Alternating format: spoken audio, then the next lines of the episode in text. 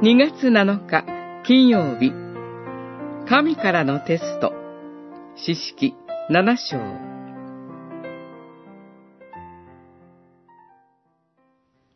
ギデオンはその夢の話と解釈を聞いてひれ伏し、イスラエルの陣営に帰っていった。さて、主はミディアン人の陣営をあなたたちの手に渡してくださった。七章十五節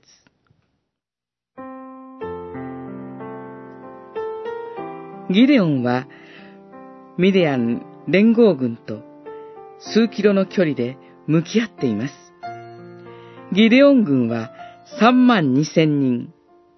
対する敵は十三万五千人。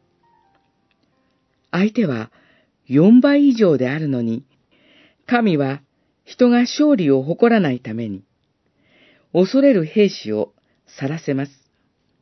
そうして、二万二千人が去り、残るは一万人。三分の二近くが離脱し、将軍ギデオンの心は苗えたに違いありません。それでも、主は兵士が多いと言い、水飲み場で手から水をすすって飲んだものだけを残されました。こうして、神からの二度のテストを経て残った兵士は、たった三百人です。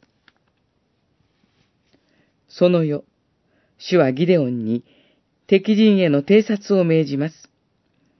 彼にとって敵は、稲子や海辺の砂のように数多く見えました。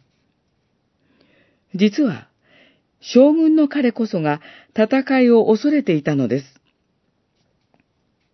その時、彼は敵たちがイスラエルに圧倒される夢について語るのを耳にします。彼らはイスラエルの神を恐れていました。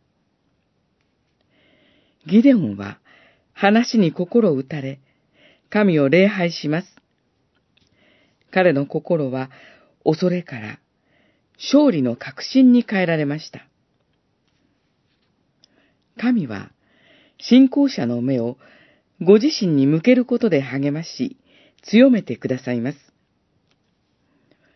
神にこそ私たちは勇気をいただくのです。